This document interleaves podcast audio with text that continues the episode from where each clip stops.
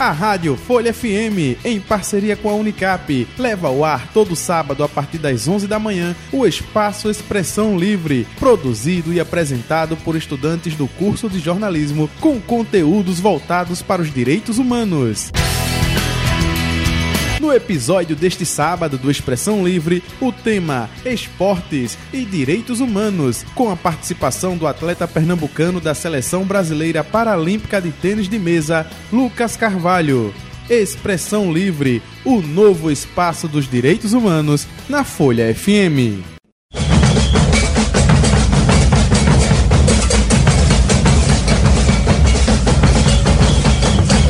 Expressão Livre DH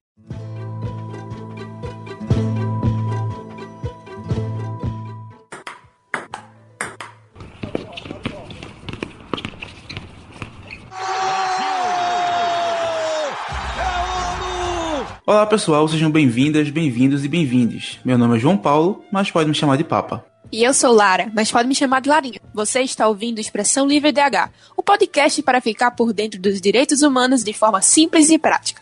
Uma produção dos estudantes de jornalismo da Universidade Católica de Pernambuco. O Expressão Livre DH é uma produção da Escola de Educomunicação e Direitos Humanos, a Educom DH, em parceria com a Cátedra da Unesco Unicap de Direitos Humanos, Dom Helder Câmara. E hoje nós iremos conversar sobre esportes e direitos humanos.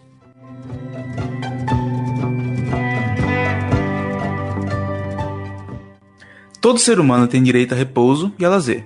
É o que diz o artigo 24 da Declaração Universal de Direitos Humanos. Nesse momento de lazer, a prática de atividades esportivas é algo muito comum que também envolve as esferas da saúde e da cultura. O site esportivo do Reino Unido, Total Sport Tech, analisou e elaborou um ranking de popularidade para os esportes que temos ao redor do planeta. Para definir a lista são usados, além de outros fatores, critérios como audiência global, quantidade de ligas profissionais, patrocínios e igualdade de gênero.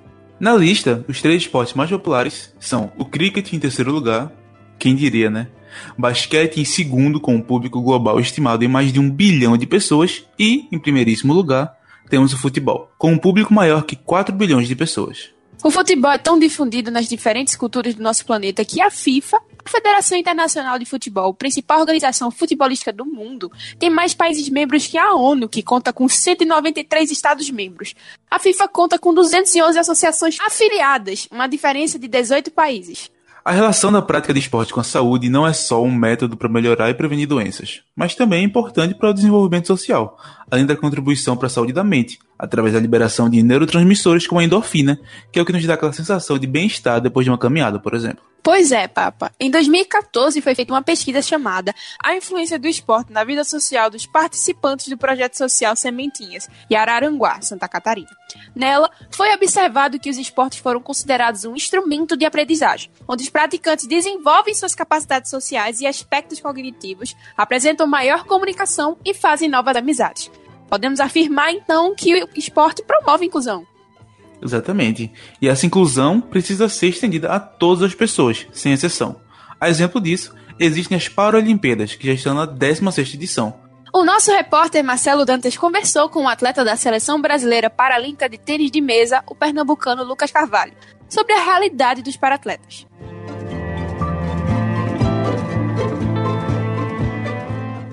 Recentemente, assim, o que está explodindo muito na mídia esportiva, no jornalismo esportivo, é a recente transferência de Messi para o PSG, que envolvem cifras astronômicas do salário que ele vai receber no, no Paris Saint-Germain, do salário que ele recebia no Barcelona.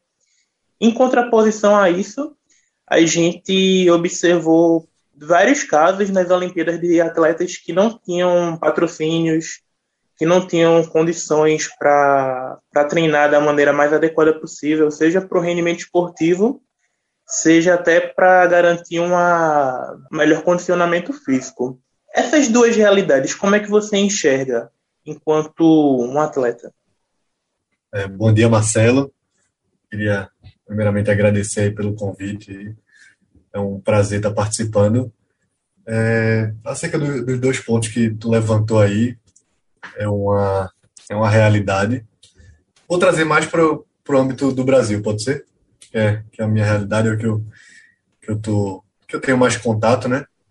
E, ah, fica à vontade. Beleza. E aqui no Brasil não é diferente. como tu, tu citou o exemplo de Messi lá no, no PSG, mas aqui também é, óbvio que em dimensões diferentes essa questão da, do mercado está muito inflacionado aqui, um pouco mais baixo, mas na questão do incentivo é exatamente, é exatamente isso. A gente tem o futebol aqui como o esporte do, nacional né?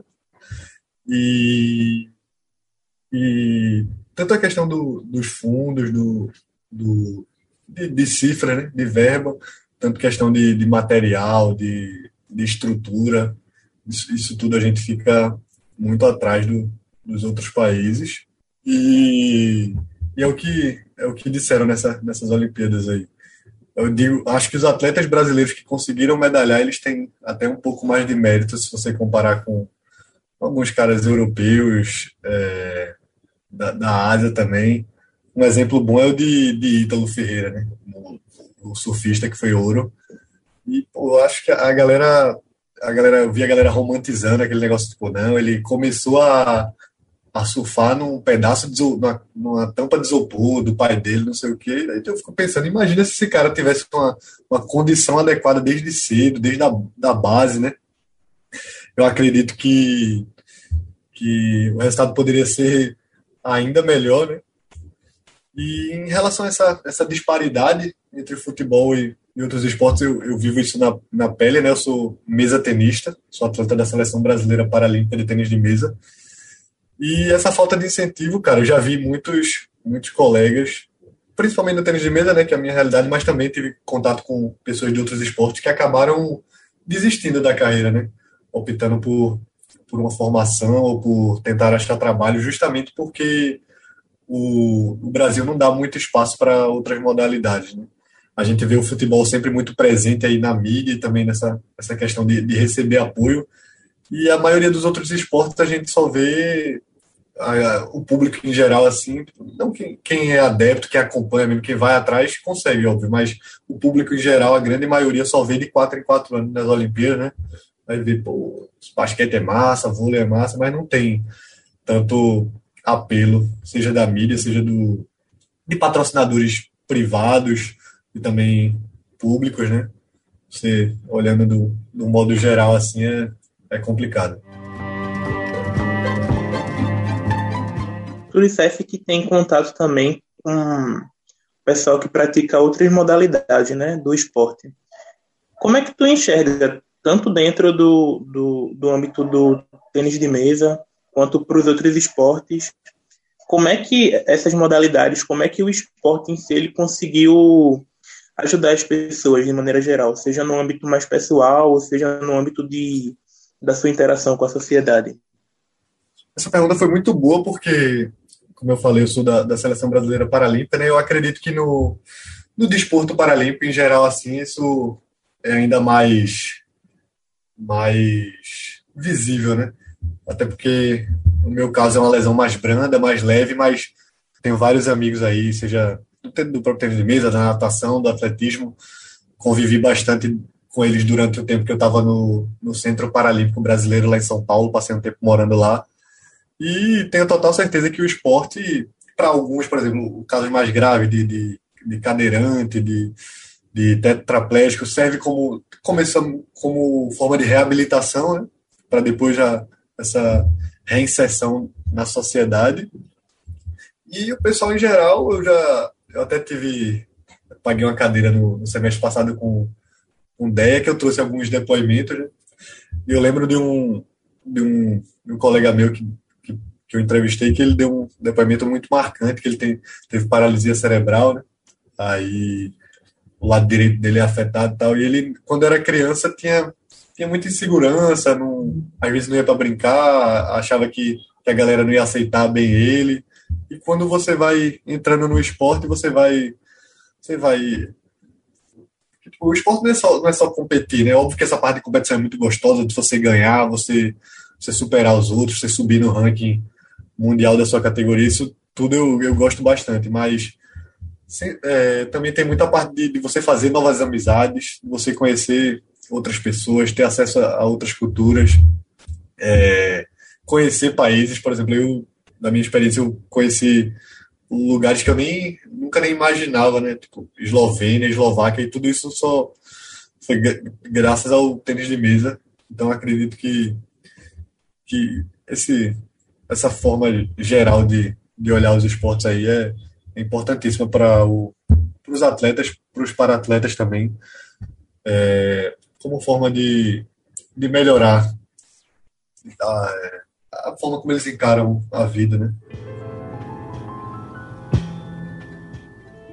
Que é que tu entende que falta para ter uma maior integração dos esportes, que nem você falou, seja na questão de competição, seja na questão profissional mesmo, ou como uma questão mais educativa, para uma questão mais social, para que o Brasil tenha uma melhor integração entre esporte e sociedade? Rapaz, eu digo a tu que isso aí que tu citou é, é, é importantíssimo, né? O, o, Brasil, a gente, como a gente vai bater muito nessa tecla, acho que a conversa sempre dá muito espaço para o futebol, tanto na, nas escolas, seja em praça aí. Eu acredito que começando da, da base, né? Você fomentando modalidades diferentes na, nas escolas, também fazendo projetos sociais, porque a gente sabe que, que o esporte é um caminho para o pessoal mais carente, né? Ter uma, uma alternativa. É, conheço vários, vários amigos de uma, realidade um pouco diferente que a minha, mas conseguiram no esporte uma forma de, de ascender assim é, na carreira eu acredito que, que essa a questão da integração que tu também perguntou, eu acho que o, o desporto paralímpico do Brasil ele serve muito como exemplo. Eu acho que a gente, se tu der uma pesquisadinha, eu não vou saber de cabeça assim, mas se você comparar o desempenho do, do Brasil, seja em Pan-Americano ou em Olimpíada, com o Para-Pan-Americano e a Paralimpíada, é bem diferente, né? A gente vê, eu acho que o Brasil bateu o recorde agora, um pouco mais de 10 medalhas isso, pô, não, não, chegou nem no top 10 da, da Olimpíada, mas nessas outras duas competições que eu falei no, no Paralímpico, é, são, é, o Brasil é uma potência. Briga de igual para igual com Estados Unidos, China, Rússia, Grã-Bretanha. Quem botar, o Brasil tá, tá, tá chegando junto lá. No tênis de mesa não é diferente. E eu acredito que, que é um exemplo, porque, por exemplo, é, nesse tempo que eu passei em São Paulo, lá em 2019, preparando para o Parapan de Lima, que ocorreu, eu, eu, eu, senti isso na pele, né? Porque lá o centro ele engloba tudo, não é, não é que nem no, no desporto olímpico, né? Que, sei lá, seleção de vôlei treina em Saquarema, se eu não me engano, a de futebol na Granja Comari e tal. Não, lá é um centro totalmente integrado e a estrutura de, de primeiro mundo não deve nada para ninguém. Então acredito que é um, poderia ser um exemplo a ser seguido pelo pro esporte olímpico também continuar nessa, nessa subida, né? Porque tá, tá dando alavancada, não dá para negar. E a gente foi até beneficiado que teve skate, surf, deram uma medalhinha nova para gente nessas Olimpíadas aí. Mas não dá para negar que a gente está caminhando a, a passos curtos, né? No, no esporte olímpico. Isso passa muito pela, pela falta de incentivo, né? Lucas, eu sei que você gosta muito de esportes, você é um, é um para-atleta do tênis de mesa. Aí atrás eu consigo ver, eu acho que é uma bola de basquete. Isso. Então eu vejo que não é só tua profissão assim, mas é algo que, que te impulsiona, né? É tua paixão. Nesse sentido, eu queria saber como é que o esporte te ajudou e por que ele é tão importante para ti. Total, pô. Eu sempre fui fissurado. Desde, desde criança, se for pegar aí os esportes que eu pratiquei, basquete, vôlei, handebol, futebol, futsal, natação, tênis de mesa, tênis de quadra, é uma, uma infinidade, é realmente algo que, que, que tem um lugarzinho especial no meu coração, assim. E a questão do, de como mudou minha vida foi totalmente atrelada ao tênis de mesa, né? Porque eu, eu ainda pratico, tipo, jogo minha peladinha, jogo um vôleizinho de basquete de vez em quando, peladinha de futebol com os amigos, mas foi no tênis de mesa mesmo que eu me, me encontrei, né? Comecei a, a praticar em 2012, quando troquei de colégio, porque eu já gostava de ping-pong e tal. Aí troquei para o colégio equipe lá tem aula de tênis de mesa mesmo, com o professor Paulo Matos. ele notou certa aptidão em mim e desde muito cedo, desde os 12 anos, né? Ele já me levou para integrar a equipe da, de tênis de mesa da, da Universidade Católica de Pernambuco, da Unicap. Eu comecei a treinar lá, fui tomando gosto pela coisa. É, no começo só disputava o Olimpo, por incrível que pareça, e depois de 2015, 2016 eu soube que eu estaria apto para jogar o Paralímpico. E a questão de como, como mudou minha vida para melhor é tudo aquilo que eu te falei, cara. Tipo, gosto bastante de competir, mas essa parte de viajar, de, de conhecer novos países, novas culturas, você ter contatos, ter amigos, não, não digo nem só no, no âmbito mundial, né, nas etapas de circuito mundial, mas, por exemplo, aqui no Brasil, dificilmente tenha um, um estado que eu vá que eu não tenha algum contato e tal, algum, algum amigo, eu acho que essa parte é bem importante também. A defesa pelos direitos humanos ela é muito calcada na defesa pela dignidade humana. É, nisso se preza muito pelo respeito, se preza muito pela tolerância de diferentes religiões, de diferentes culturas. E, como tu disseste, né, essa integração, essa, esse diálogo entre diferentes pessoas, de diferentes locais, de diferentes países, parece que o esporte ele realmente caminha bem para esse lado, né? De um respeito, de um senso de, de coletividade. É, essa impressão que eu, que eu pude ver a partir das, das tuas falas da pesquisa, ela se configura na prática realmente? Na, na, minha realidade se configura totalmente, até porque o tênis de mesa é um esporte bem democrático, seja nessa questão de religião, de, de etnias diferentes, de própria questão de de físico, né? Porque tem várias modalidades, você vai pegar alterofilismo e tal, vôlei, basquete tem um biotipo específico, né? Tem que ser, sei lá, alto ou forte. Mas no tênis de mesa não, é, é um é um esporte que acaba englobando vários biotipos né? físico. Acredito que essa essa parte é importante mencionar também. E essa essa questão de integrar várias pessoas de diferentes lugares é, é muito presente já já cansei de ir para competições onde tinha gente da de todo, todos os continentes, basicamente. Você vê é, mu mulheres da, sei lá, Indonésia, ou deixa eu tentar lembrar o país aqui. Os países muçulmanos, as mulheres lá jogando com a. A burra que é mais fechada. Não, e acredito que isso se configura na prática, assim, ainda mais na, no, no tênis de mesa. É, outra pergunta que eu queria saber de tu é sobre o local de afirmação política do esporte e dos atletas. É, a gente teve, acho que foi ano passado, retrasado, o caso de um atleta do vôlei de praia que se manifestou contra o, o presidente da República, o governo federal, foi rechaçada, foi perseguida. Ao mesmo tempo, a gente teve jogadores da seleção masculina de quadra, se eu não me engano, técnico também, que se manifestaram a favor do presidente e não tiveram consequência nenhuma, entre vários outros casos é, mais recentes, seja no Brasil, seja fora. Tu acredita que dentro do esporte tem lugar para afirmação política? Com certeza. Eu acho que é um. Os atletas têm uma visibilidade que muitas pessoas não têm, né? Essa questão de, de aparição na mídia e tal. E eu não vejo problema algum em, nessas manifestações políticas. Ah, agora, o que eu sinto é que muita gente fica com o pé atrás, né? Porque, por causa do, do Bolsa Atleta, do federal, que, pô, querendo ou não, é, é de onde, onde vem boa parte do, do sustento desses atletas, né? Porque a gente sabe que, que se manter no alto rendimento não é fácil. Mas, é, no meu caso, não, não teria problema algum. Também não,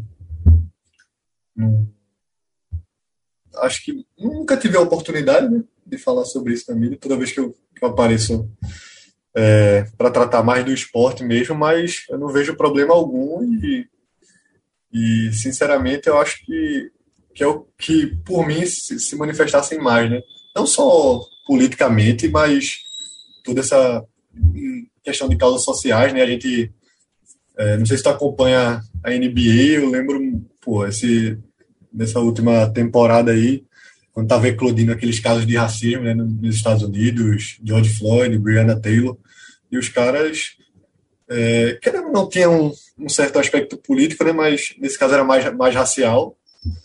É, e os caras se manifestando lá, tanto através de entrevistas, de, de, de outras formas de protesto. Então, eu acho que é totalmente válido os atletas usarem esse, esse palco, vamos dizer assim, para se manifestar da forma que bem entenderem.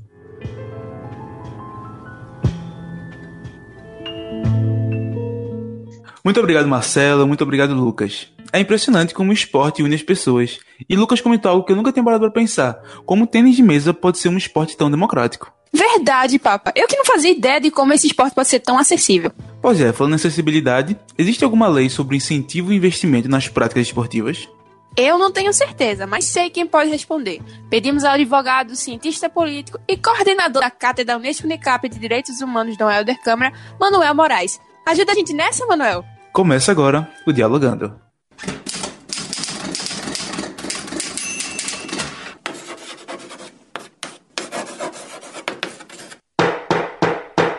Dialogando. A Constituição de 1988 estabelece no artigo 217 a, o incentivo à prática do, do esporte como política pública, consolidando a partir da Constituição toda uma política infraconstitucional e dos entes subnacionais, no sentido de entender que o esporte é uma atividade que deve ser praticada a, ao bem viver, como sendo algo inerente à necessidade da sociedade de ter qualidade de vida e acesso a um bem tão importante que é a saúde. E, portanto, o esporte é uma prática cultural que envolve não só o desenvolvimento da socialização, a integração das comunidades a partir do esporte, portanto, a preservação dos espaços e áreas desportivas, como também o desenvolvimento é, de políticas públicas que preservem os atletas, que preservem as práticas desportivas. É, um marco importante dessa legislação infraconstitucional foi a Lei Pelé. E a partir dela foram feitos vários ajustes, vários, é, várias legislações que consolidaram um conjunto de leis que protegem a prática desportiva no Brasil. De fato, nós precisamos avançar nas políticas de proteção e de ampliação do direito ao esporte, que faça com que seja não só algo necessário, no cotidiano da sociedade, mas como elemento constitutivo da identidade cidadã. O esporte, no mundo inteiro, é aquilo que garante não só o bem viver, mas uma integração fundamental entre o corpo e a dinâmica cultural e social de uma sociedade. Portanto, está intrinsecamente vinculada à pauta dos direitos humanos. Essa é uma das conquistas da Declaração Universal de Direitos Humanos e, claro, de todo um sistema de direitos construído a nível global e a nível regional.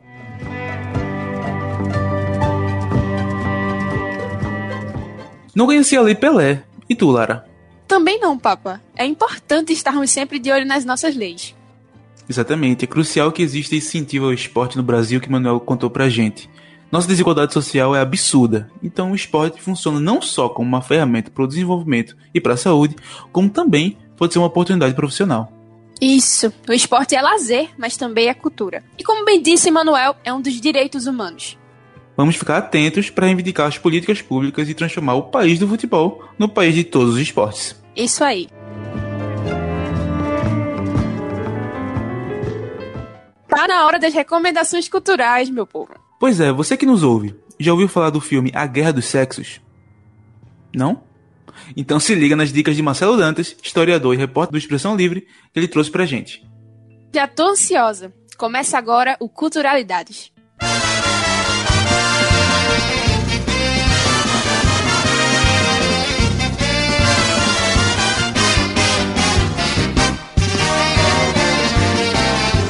Culturalidades. Olá, ouvinte. Eu sou Marcelo Dantas e esse é o Culturalidades. Hoje vamos conversar sobre um filme e uma música que dialogam com os esportes. responsáveis por Pequena Miss Sunshine, Jonathan Dayton e Valerie Ferris dirigiram o filme A Guerra dos Sexos, de 2017. O filme acompanha a rivalidade entre dois tenistas, Billie Jean King e Bob Riggs, que de fato essa disputa aconteceu e ela foi para muito além de um jogo por um troféu. Ela é, na verdade, a representação de uma figura masculina que faz de tudo para inferiorizar as mulheres. Se de um lado da quadra nós temos um ex-campeão, do outro temos um atleta que está no auge do seu rendimento esportivo. Se preparem para o saque que a partida já vai começar.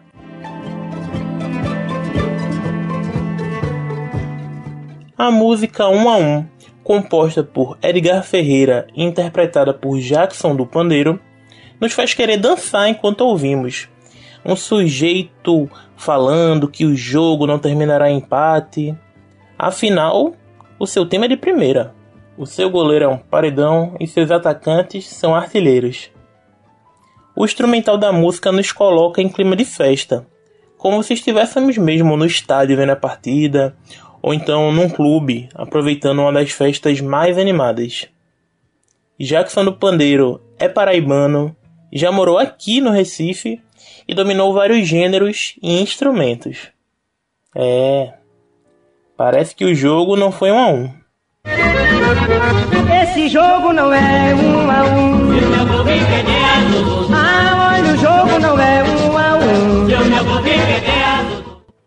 Espero que tenham gostado das sugestões. Salve o cinema, salve a música, a arte salva.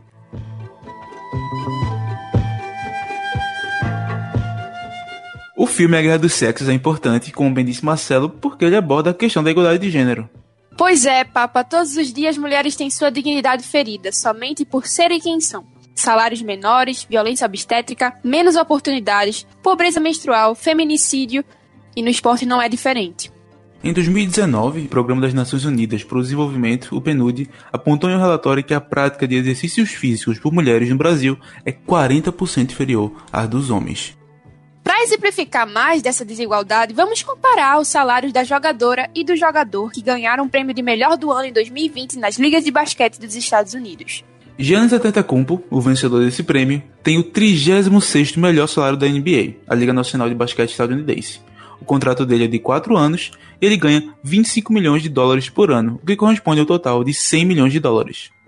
Enquanto Adia Wilson, a vencedora do mesmo prêmio da WNBA, a Liga de Basquete Feminina dos Estados Unidos, ganha 58.045 por ano com um contrato de 4 anos, o que totaliza um salário de 232.178 dólares.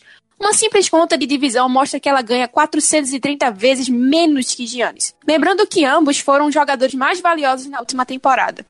Eu queria repetir o que Lara acabou de dizer para que fique bem evidente e vocês ouçam direitinho. A jogadora mais valiosa ganha 430 vezes menos que o jogador mais valioso. Ambas as ligas têm os salários de seus jogadores e jogadoras abertos para consulta pública. Então você que nos ouve, você pode ir lá pesquisar e ver o que a gente acabou de dizer. Infelizmente, chegamos ao fim do episódio, caros ouvintes. Este programa é uma produção dos estudantes de jornalismo da Universidade Católica de Pernambuco, uma iniciativa da Educom DH, Escola de Educomunicação e Direitos Humanos, em parceria com a Cátedra Unesco Unicap de Direitos Humanos do da Câmara. O Expressão Livre DH de hoje teve a apresentação de João Paulo Ribeiro e Lara Sá, reportagem de João Paulo Ribeiro e Marcelo Dantas, produção Isadora Cavalcante, João Paulo Ribeiro e Marcelo Dantas, e edição João Paulo Ribeiro. A coordenação do programa é da professora Andréa Trigueiro. Muito obrigado, pessoal, e até o próximo episódio.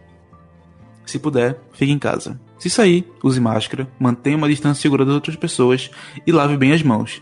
E se chegou a sua vez, por favor, se vacine. Até a próxima.